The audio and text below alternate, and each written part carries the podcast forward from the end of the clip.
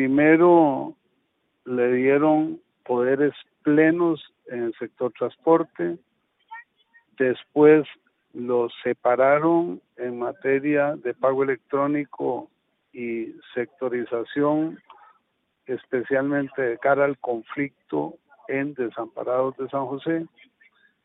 Posteriormente lo restituyen en esas funciones y en cuestión de horas lo destituyen del cargo.